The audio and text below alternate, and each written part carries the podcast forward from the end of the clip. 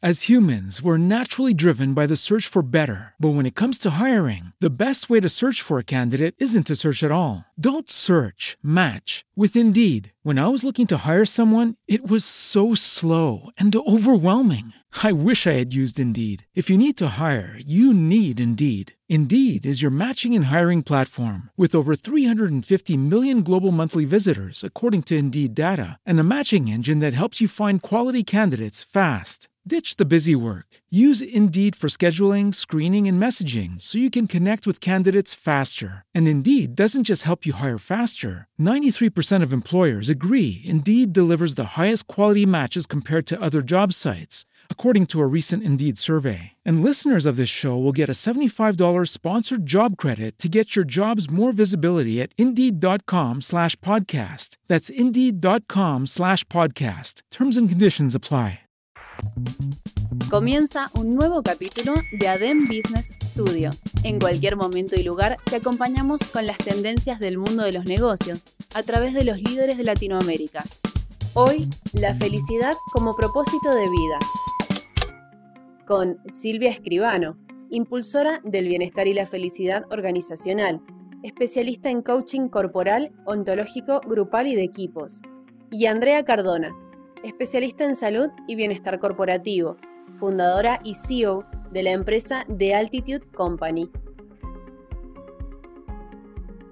Hola Andrea, ¿cómo estás? Qué gusto poder conversar contigo eh, de un tema que nos une a las dos. Andrea Cardona y yo somos parte, bueno, pues de un diplomado de felicidad y hoy queremos tener, bueno, pues una pequeña conversación. A mí viendo eh, la biografía de Andrea me surge alguna pregunta que quiero hacerte, Andrea. Em, tú has viajado por todos los continentes, has aprendido de distintas culturas y has hecho expediciones. Me consta que algunas de ellas muy extremas y de alto riesgo. ¿Qué dirías que has aprendido acerca de la felicidad? Gracias por tu pregunta, Silvia, y de verdad agradezco mucho este espacio para poder compartir un poquito de cada una de nosotras. Respecto a la pregunta que me haces, mira, creo que al final la felicidad es un camino, es un proceso, no es un destino.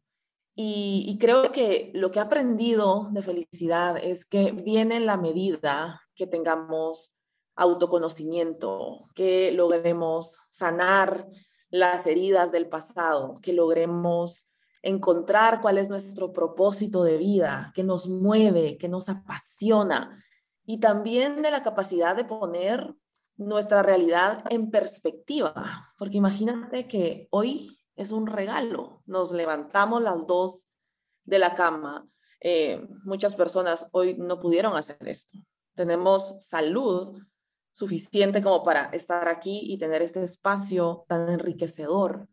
Entonces, cuando nos enfocamos en, de verdad la magia que es estar hoy aquí y tener vida, tener salud, tener un techo donde dormir y, y hacemos solo un listado de todas las cosas maravillosas con las que sí contamos, definitivamente vamos a estar cultivando gratitud y la gratitud para mí es el precursor de la felicidad también. Entonces, ¿qué he aprendido en, todas estas experiencias? Fue eso, encontrar mi propósito de vida por un lado y, poner mi vida en perspectiva. En alguna de estas expediciones era tan fácil eh, o caerte y ya no contar la historia, o bien seguir, estás en, el límite entre la vida y la muerte. Y creo que eso me ayudó a, pensar en, hacerme las preguntas existenciales de ¿para qué existo? Eh, si me voy, ¿qué realmente me llevo? Y más importante, ¿qué realmente dejo? Entonces, eh, creo que, me ayudó muchísimo como a, ir encontrando y eh, el camino, ¿no? De, de, la felicidad, de preguntarme estas cosas. Y por otro lado, ya cerrando esto, aprendí muchísimo sobre la filosofía budista en, los Himalayas, estuve cinco años viviendo en India, en Nepal. Entonces aprendo mucho del budismo y decían que la felicidad la encuentras primero reconociendo que nuestra mente está constantemente conectada a el apego, por un lado, o al rechazo. Entonces, el apego a todas las cosas que nos dan placer, que nos gustan, y el rechazo a lo que no queremos y no nos gusta. Pero el concepto de lo que nos gusta o lo que no nos gusta es simplemente una cuestión de etiquetas, ¿no? Para cada persona es diferente. Entonces, ellos te dicen que encontrar la felicidad es poco a poco ser una persona más ecuánime, que cada vez tengamos menos rechazos fuertes a muchas cosas y menos apego a muchas otras cosas. Entonces, reconocer que el concepto de apego y rechazo es muy personal y que cada uno a través del autoconocimiento podemos ir reduciendo la intensidad tal vez de apego y rechazo para de verdad encontrar una plenitud. Y a mí me gustaría preguntarte, Silvia, se dice que para ser feliz debes encontrar el sentido a la vida.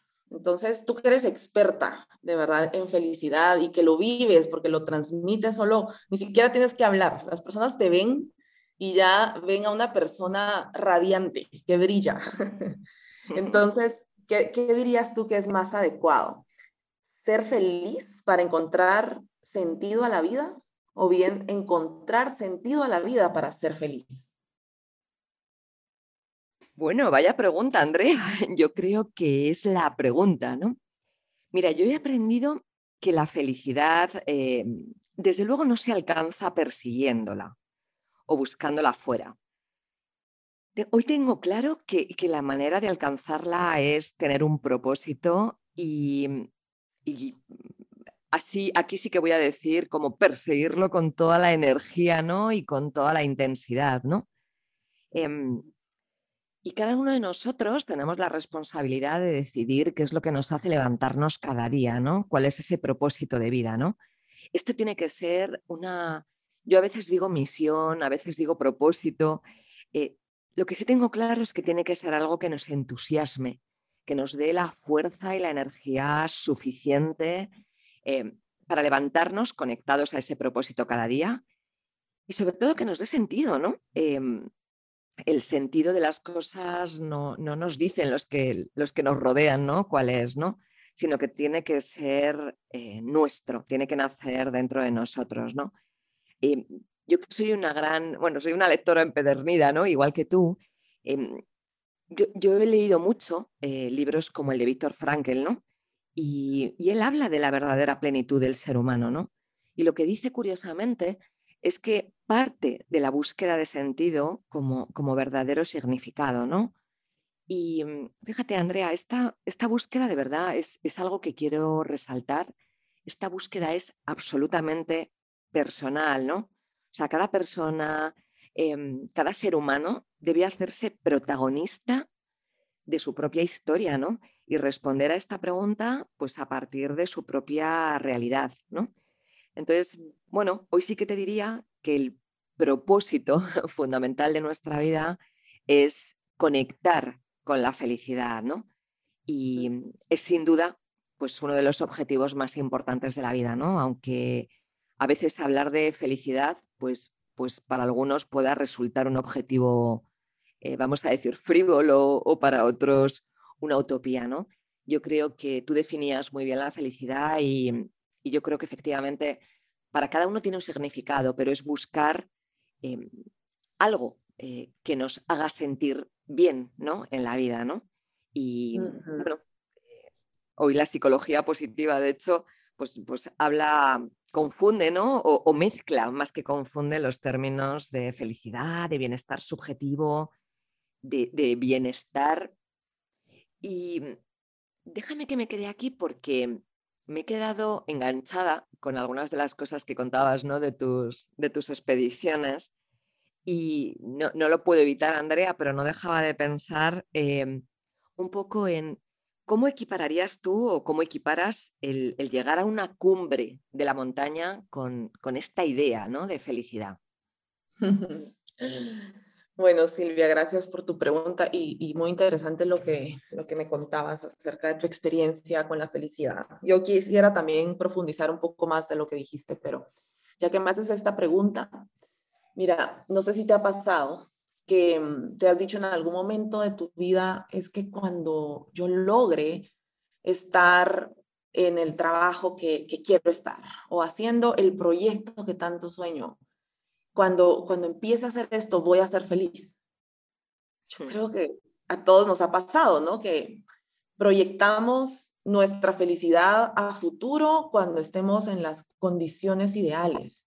Y creo que para mí mucho, por mucho tiempo estuve entrenando tres años para escalar el Everest, por ejemplo, y, y, era lo que me hacía levantarme cada día con entusiasmo para entrenar, porque me sentía apasionada por hacer montaña, eh, para, porque tenía esta idea en mente que en 2010 yo iba a ir al Everest. Y yo sabía que solo una de cada tres personas que lo intenta lo logra, o sea, tenía muchas posibilidades de, de no lograrlo. Pero la motivación de tres años de entrenamiento me la dio la idea de que algún día yo iba a estar en esa cumbre y en ese momento yo iba a ser feliz, iba a estar plena porque había cumplido un sueño. Y cuando ya lo hago en, físicamente, con la experiencia, llego a la montaña y, sabes, fue de alguna forma como también un duelo, porque por lo que había luchado tanto, lo que me había entusiasmado durante tanto tiempo, de repente lo, lo, lo, alcancé junto a mi equipo y hasta pensé, ¿y ahora qué? ¿Y ahora qué va a ser de mi vida? Y creo que pues muchas personas que tenemos ligada la identidad nuestra con nuestros logros, pues por ahí tenemos tal vez un blind spot, tenemos esto de, de, pensar, bueno, que, que, tu carrera te define, pero al final la cumbre es solo la mitad del camino, ¿sabes? Y la cumbre también nos da una gran oportunidad. La cumbre nos da un horizonte amplio para poder disfrutar de una vista y de una perspectiva que no la tienes cuando de repente estás caminando hacia tu cumbre. Cuando alcanzas una meta y alcanzas un sueño, se despliegan enfrente de ti muchas otras posibilidades. Y ahí es donde vi la importancia de encontrar mi propósito, de responderme la pregunta, ¿por qué estoy haciendo esto realmente? Y cuando la respuesta a esa pregunta puede ser trascendental y puede ser de ponerte al servicio de las personas, de tu sociedad, de tu entorno, de cómo todo lo que tú aprendes y mejoras en ti lo puedes compartir, entonces realmente ese momento de luto ya no va a ser así, porque te das cuenta que una cumbre no es el final, es solo el medio para poder vivir tu propósito y tu propósito entonces trasciende. Y ya cuando estás en esa cumbre puedes ver alrededor y ver muchas montañas más y solamente inspirarte y decir, quiero llegar a esta otra, quiero llegar a esta otra, porque al final quedarte en la cumbre puede ser mortal y también en la vida, cuando alcanzamos un éxito, quedarnos en la comodidad del éxito, también es mortal.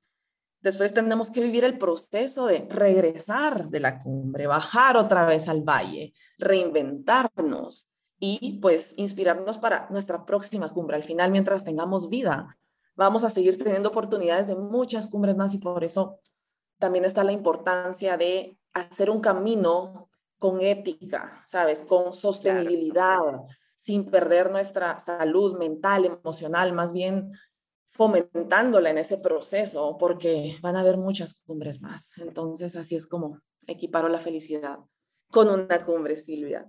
En Cádiz compartiste con tu familia, imagino que has de haber pasado un tiempo muy feliz y, y te has logrado relajar. Y te imagino, bueno, que en estas dos semanas de repente también tomaste algunos cócteles eh, socializando con, con las personas que más quieres. Y me gustaría preguntarte, ¿qué es la felicidad para ti?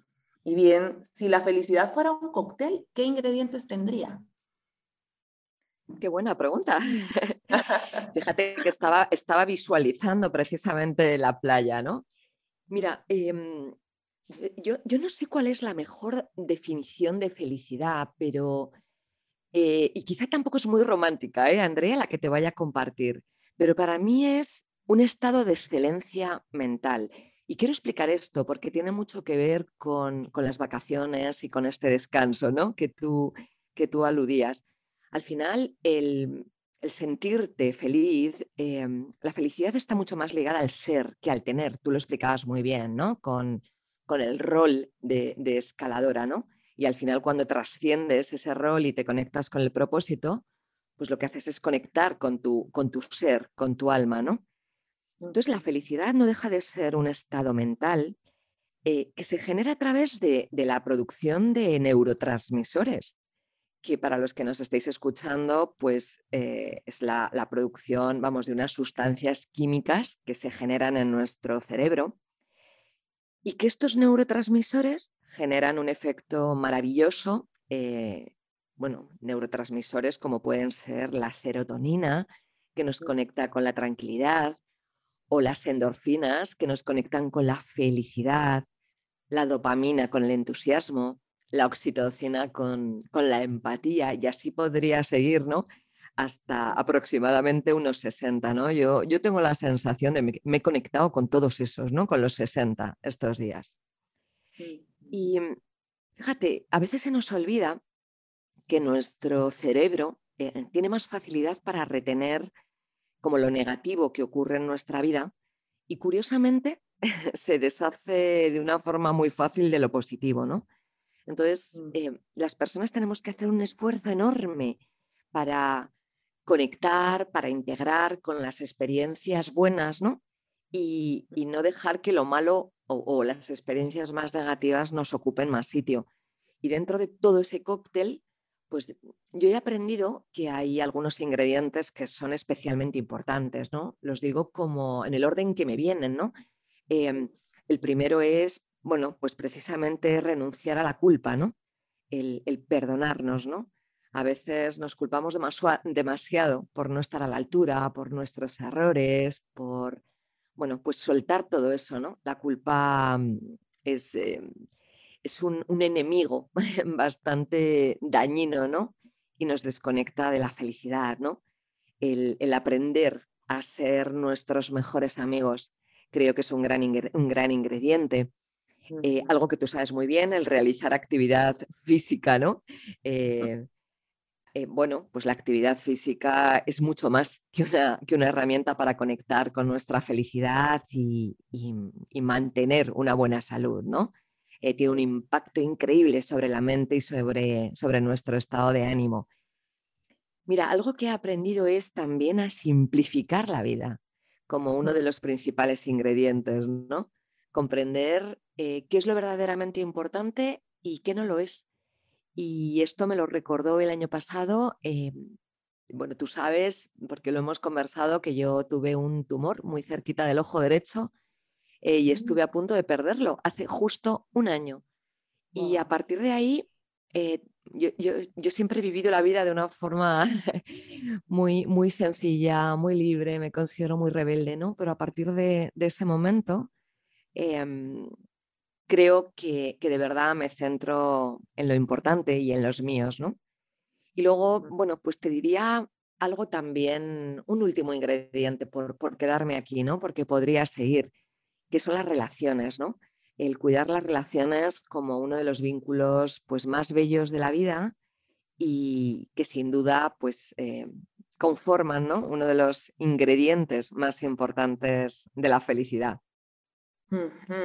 Así que entonces el cóctel tendría renunciar a la culpa, aprender a ser nuestros mejores amigos, tendría actividad física, simplificar la vida, que es lo que verdaderamente importa, y cuidar nuestras relaciones importantes.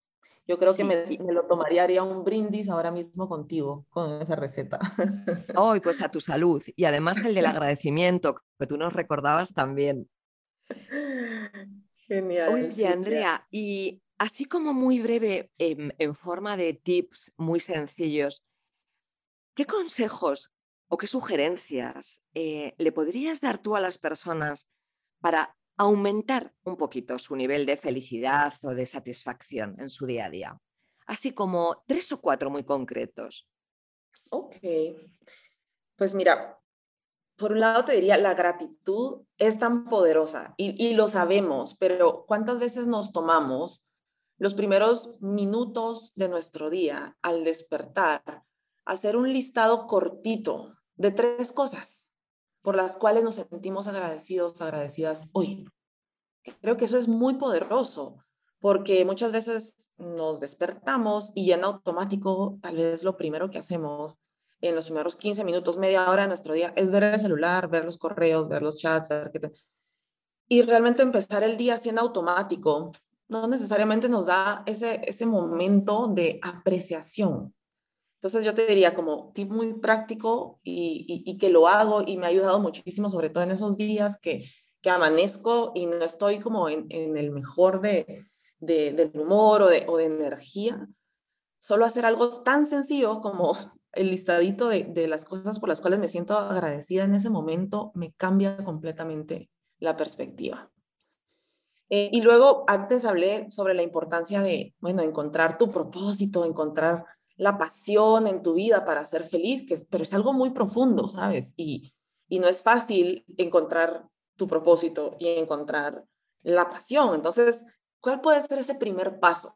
Yo creo que cuando estamos sin mucha inspiración de, de, lo que nos llena hoy, de cuál puede ser ese propósito y esa pasión de vida, te diría para, para encontrar tu propósito, es posible que nos demos la oportunidad de hacer cosas nuevas, conocer personas nuevas, aprender sobre temas nuevos, porque salir un poquito del automático, de nuestra zona de confort, nos puede abrir nuevas posibilidades y, y, por ahí puede estar la oportunidad de encontrar una nueva pasión. Entonces, eso es lo, lo, que les recomiendo a las personas, por lo menos una vez al mes. Haz algo que nunca has hecho y habla con personas que nunca has hablado.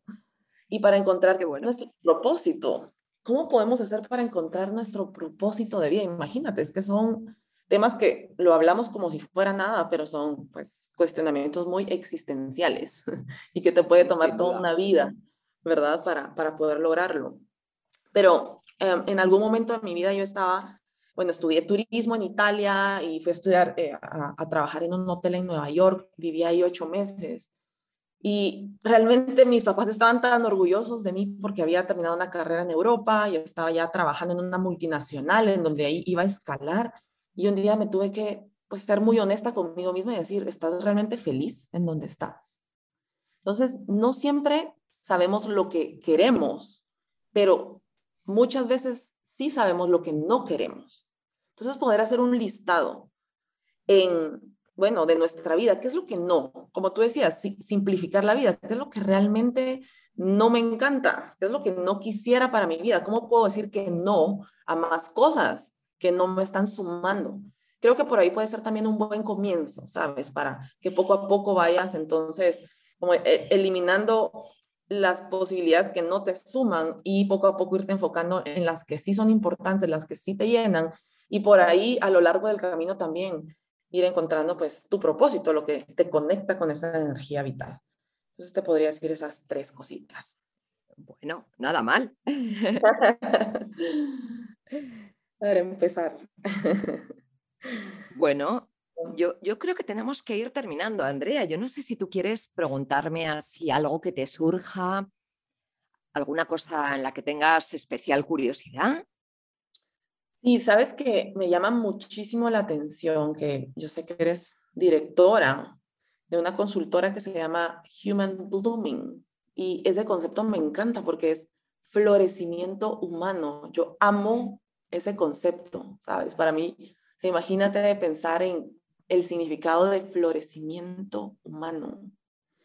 Entonces, quiero que me cuentes qué es el florecimiento humano y qué lo permite. pues mira, dicho de una manera muy sencilla, em, te diría que, para mí el florecimiento humano tiene que ver con vivir la buena vida. ¿Y qué quiero decir con esto? Em, al final, florecer implica eh, como que todos los aspectos de tu vida estén bien, ¿no? Es algo que lo abarca todo, ¿no? abarca lo personal, lo profesional, lo relacional, el ocio. Y fíjate, yo he aprendido y además he leído mucho a través de, la investigación que las actividades simples, muy sencillas, curiosamente sí que pueden conducir a una mejora notable ¿no? en este florecimiento humano. Pero cuando, cuando te escucho la pregunta y, me la dejo así como, como permanecer, em, me viene claramente los cinco aspectos que nuestro querido Martin Seligman, ¿no? el padre del pensamiento positivo, nos dejó en su legado, ¿no? Eh, y creo que con estos cinco aspectos eh, que, me gustaría como, como, dejar de una manera así muy, muy concreta para que las personas que nos oyen pues pudieran empezar a, a trabajar ¿no? en sus planes de acción. ¿no? Yo creo que, que, estos cinco bloques que nos, que nos decía Seligman eh, tienen que ver con, primero, con las emociones positivas. Em, es decir, con, permitirnos experimentar bienestar en nuestras vidas. Eh, pues a través de qué? A través de la gratitud, que tú la nombrabas hace un ratito, del placer o de la satisfacción. Em, ya hemos visto que no todos eh, conectamos, bueno, lo que es una buena vida para una persona no lo es necesariamente para otra, ¿no? Entonces, es verdad que, cuando la investigación nos habla de estos cinco factores, pues nos dice pues que las personas, utilizando estos cinco, pues podemos tomar decisiones un poco más conscientes, ¿no? Y vivir una vida más plena. Entonces, el primero sería conectar más con las emociones positivas, que nosotras sabemos hacerlo bien. El segundo tiene que ver con, el compromiso, eh, con la búsqueda de verdad de, conectar con, con estas actividades que, eh, ¿cómo lo diría? Como que nos hagan entrar en flow, ¿no? Donde el tiempo se pase muy rápido. Las relaciones, el, esto yo, yo insisto siempre mucho en esto, ¿no? Eh, somos seres sociales y, y, las relaciones suponen un factor, pues la verdad es que de protección y de apoyo. Entonces, el fomentar y el cultivar las emociones positivas, las relaciones, puede favorecer nuestra felicidad, sin duda, ¿no? El significado y el propósito, del cual ya hemos hablado muchísimo y no me voy a centrar más, pero donde invito a que, a que las personas que nos escuchan pues empiecen a conectar ¿no? con, con ese algo que les da sentido a su vida. ¿no? Y por último, el éxito ¿no? y, y el sentido del logro. El, tú lo comentabas muy bien, ¿no? El cuando llegabas a la cumbre, que no es solo quedarte en la cumbre, ¿no? Sino buscar cuáles son las siguientes metas, ¿no? Y, seguir como, como llenándonos de éxito personal, profesional, satisfacción y en definitiva felicidad. entonces... No, Andrea, qué rico. Te iba, te iba a decir que mm, yo me quedo con muchas ganas de, hablar contigo de más cosas. Eh, te emplazo, de hecho, para que nos encontremos por aquí en, un segundo podcast y sigamos profundizando. Y ahora me gustaría que, que, les contaras muy breve a las personas que nos escuchan dónde pueden encontrarte, si quieren saber algo más de Andrea Cardona. Sí, por supuesto, estoy en, mis redes como Andrea Cardona Everest, es para que sea fácil encontrarme en Instagram, LinkedIn, eh, Facebook y tengo una página que, que es andreacardona.com. Y, y, bueno, por allí en Instagram sobre todo, eh, si me escribes un mensaje directo, yo te respondo a la brevedad. Y bueno, es será un gusto dejar aquí los canales abiertos para cualquier conversación más allá. Y estoy de acuerdo contigo, a mí me gustaría quedarnos aquí hablando mucho más. Sé que ya tenemos el tiempo limitado, pero gracias por preguntar eso. Em, también, por favor, comparte tu contacto para que las personas puedan seguir esta conversación contigo. Sí, pues mira, eh, a mí me encontráis en redes sociales, soy muy activa además, en, Instagram y en LinkedIn, especialmente en Instagram como Silescri, igual que en Twitter, y en LinkedIn, donde me gusta compartir muchas de las cosas que hago acerca del bienestar y de la felicidad, como Silvia Escribano. Em, y luego en mi consultora silvia.humanblooming.com o humanblooming.com directamente. Mm. Pues, Andrea, ha sido un placer visualizarte, visualizar ¿no? esa, esa felicidad ahí en la, en la cima del Everest y seguimos hablando prontito. Muchísimas gracias. Silvia, un abrazo, gracias por el espacio. Para mantenerse actualizado no existen excusas. Adente acompaña. As humans, we're naturally driven by the search for better. But when it comes to hiring, the best way to search for a candidate isn't to search at all. Don't search, match with Indeed. When I was looking to hire someone, it was so slow and overwhelming. I wish I had used Indeed. If you need to hire, you need Indeed. Indeed is your matching and hiring platform with over 350 million global monthly visitors, according to Indeed data, and a matching engine that helps you find quality candidates fast. Ditch the busy work. Use Indeed for scheduling, screening, and messaging so you can connect with candidates faster. And Indeed doesn't just help you hire faster. 93% of employers agree Indeed delivers the highest quality matches compared to other job sites, according to a recent Indeed survey. And listeners of this show will get a $75 sponsored job credit to get your jobs more visibility at Indeed.com slash podcast. That's Indeed.com slash podcast. Terms and conditions apply.